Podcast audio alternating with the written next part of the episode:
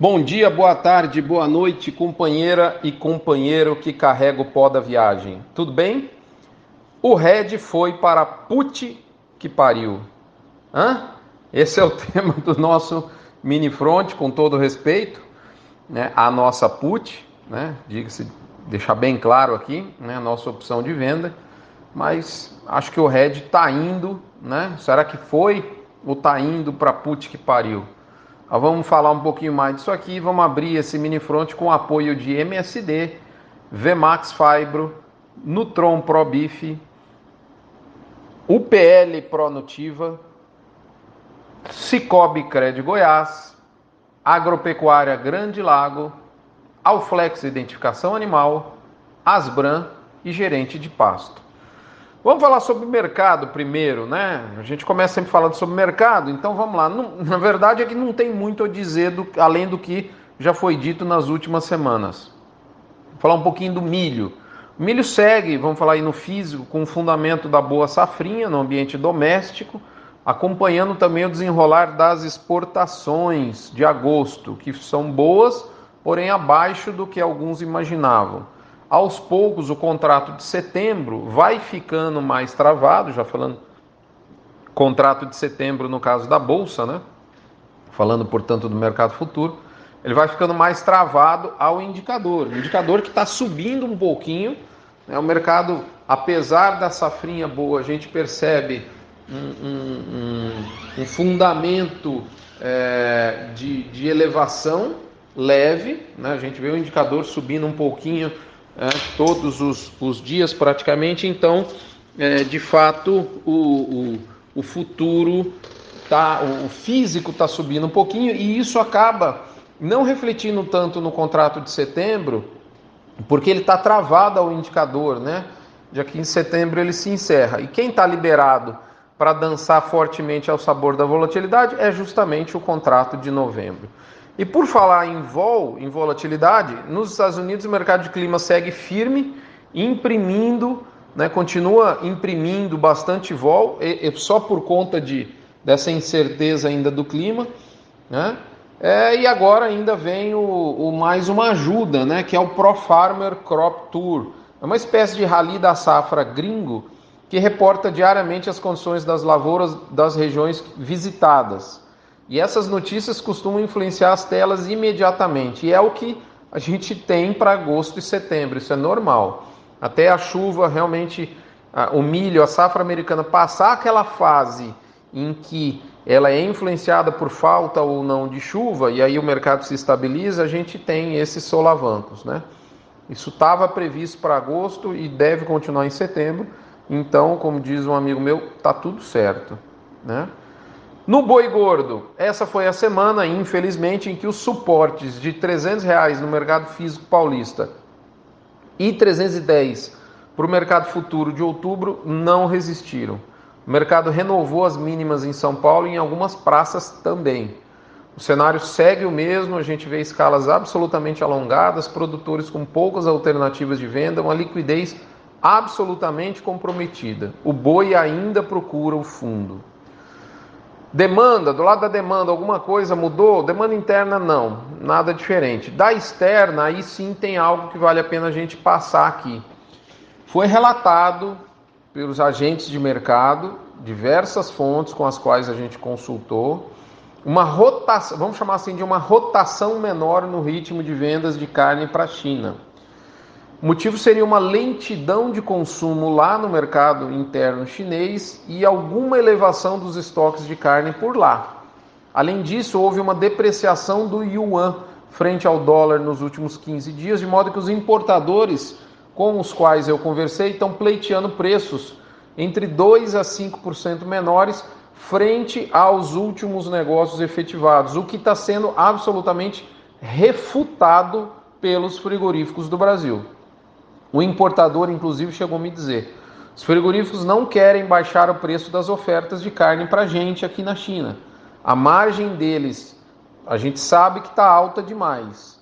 Muita oferta de boi no Brasil, como tem agora, é perigoso, porque se o mercado da China piorar, eles vão perder muito. Olha só o que o chinês falou para mim. enfim, e é a pura verdade. Né?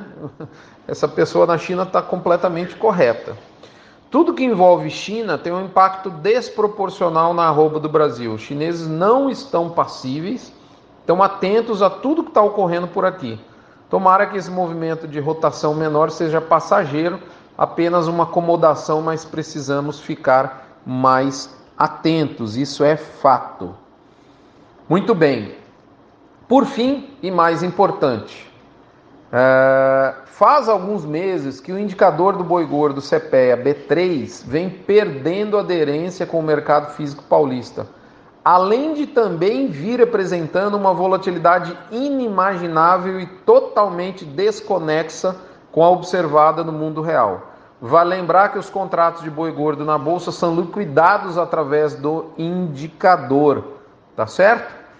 Há alguns meses nós percebíamos que essa falta de aderência que eu acabei de falar significava ter um indicador do boi mais baixo do que a realidade. Essa foi a reclamação de muita gente por muito tempo. Hoje, o problema mudou. A gente vê exatamente o contrário. O valor comumente do, do, eh, do, do o valor, vamos falar assim, do indicador tem ficado comumente inflacionado ao que a gente vê no mercado. Prova é o indicador da quinta, dia 25. O mercado de São Paulo hoje, 303 seria o mercado justo, ele está a 313, né? 10 reais acima. Uh, vale lembrar que os contratos do boi gordo na bolsa, o famoso BGI, são liquidados através desse indicador.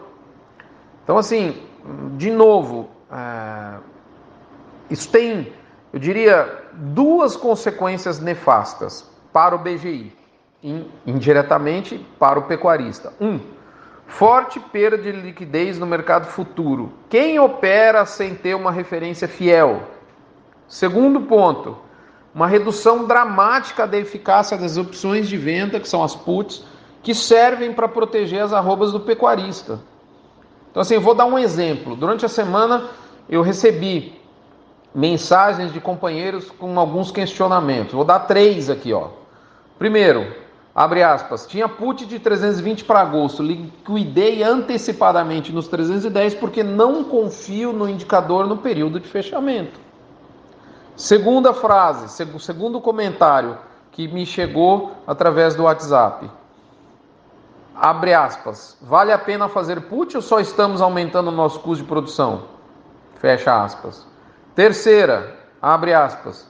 O mercado está para baixo, mas como vender o curto prazo do mercado futuro com esse indicador maluco? Fecha aspas.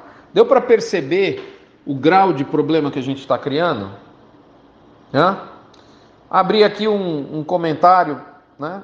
MSD, produtos da mais absoluta qualidade para saúde e para reprodução animal. Nós somos usuários da MSD. MSD me ajuda a calcular a, a, a, o custo do meu protocolo anual de sanidade animal e elabora junto comigo justamente quais são os produtos e a época que eu vou usar para montar esse protocolo de, de saúde animal. Uma empresa da mais absoluta qualidade, com um corpo técnico fortíssimo. Sou suspeito para falar porque a gente usa, a gente fala do que a gente usa. Muito bem, essas três frases que eu acabei voltando aqui, né, ao nosso roteiro, essas três frases deixam bem claro, né, é, as consequências nefastas de, desses problemas com o indicador. Agora, deixa eu dar alguns números aqui para ficar mais fácil. Como eu disse, o boi na Praça Paulista é 285 a 305.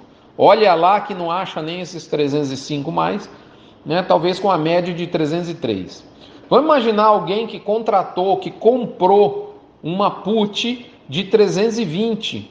Esse cara deveria receber, né, se ele comprou a put de 320, ele devia estar recebendo da bolsa, ele comprou uma proteção, né? Então tudo que a arroba cair, no caso no contrato de agosto de 320, ele vai receber isso da outra parte, né? Ou seja, quanto que ele receberia? Se o mercado justo é 303, ele receberia 17 reais de proteção. 320 menos 303. Mas com o indicador real, irreal, melhor dizendo, de 313 da última quinta, por exemplo, que por um acaso Não por acaso já é o primeiro dia da média de liquidação desse contrato de agosto.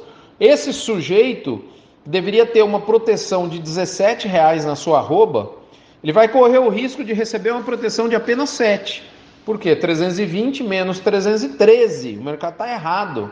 Vira só 7 reais de proteção. Ou seja, ele deixa 10 reais por arroba de proteção na mesa. Então, para a gente finalizar, moçada, urge reduzirmos a volatilidade do indicador. Na segunda-feira, por exemplo, caiu 23 reais, sobe de volta no dia seguinte. Isso não é possível, isso não é mercado. Urge aumentarmos a aderência do indicador com o mercado físico. Caso contrário, nós vamos matar a B3 como alternativa de ferramenta para gestão de risco de preço da arroba, o que é vital no mercado dos dias atuais. O boi gordo da Bolsa do Brasil está sendo asfixiado. Eu ainda uso e recomendo a B3, mas a PUT, por exemplo, a ferramenta, né, ela está perdendo efetividade de maneira dramática nos últimos meses. Eu não tenho coragem de confinar um boi sem uma proteção, como por exemplo uma PUT, mas essa PUT está perdendo efetividade. Isso é muito ruim. Vários problemas justificam, na minha visão, eu posso estar errado, é lógico, não sou o dono da verdade, mas vários problemas justificam né, esses desvios do indicador. Uma amostra muito pequena, na minha opinião, uma dificuldade, ou melhor, uma impossibilidade de depuração dos vícios da amostra. Vou dar um exemplo. Boi a termo não deve compor média, mas não há como identificar esses dados, eles acabam entrando. Isso não está descrito em nota fiscal. Então, o produtor que vende um boi a termo e comunica o CPE, ele acaba entrando na amostra de maneira errada. Eu acredito que deveríamos ter mais auditoria, principalmente checando com a contraparte. Né? Você vendeu para quem? Ah, é esse boi? Então liga lá no frigorífico. Se boi é boi a termo ou é boi, boi spot, boi balcão? Pegou o sujeito comunicando uma, uma negociação que não deveria ser comunicada, ele tem que ser suspenso da amostragem. Né? É, o, o, isso eu acho que caberia ao CPEA um, um talvez um, uma, uma checagem mais proativa. Eu, o que eu estou desconfiando é que alguns agentes de mercado descobriram uma vulnerabilidade da metodologia e estão usando essa vulnerabilidade a seu favor. Então, moçada, a mensagem que eu quero passar é o seguinte: o nosso GPS da arroba, que é o indicador do boi gordo CPE B3, vai ser tão aderente ao mercado físico real, e é isso que a gente quer quem quer um mercado justo, seja para cima, seja para baixo, quer que ele seja aderente ao mundo real. E ele vai ser tão aderente a esse mundo físico real quanto maior e mais ética for a informação enviada diretamente pelos agentes de mercado, sejam eles vendedores, sejam eles compradores de boi gordo, para nossa gloriosa Exalc calcular o indicador do dia. Caso continue a chegar uma amostra pequena e enviesada, nós corremos o risco de ter enviado o Red para put que pariu. Segue o jogo, moçada, até quando eu não sei. E isso é o nosso recado, talvez até um desabafo. Um abraço, fiquem com Deus.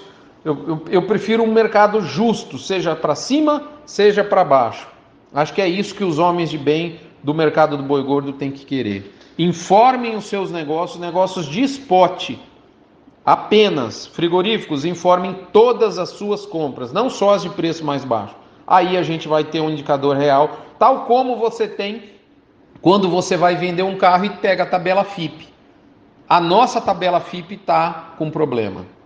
Um abraço, fiquem com Deus, a nossa tabela FIP do boi, né? Fiquem com Deus, até a próxima semana. Desculpem o desabafo. Até a próxima.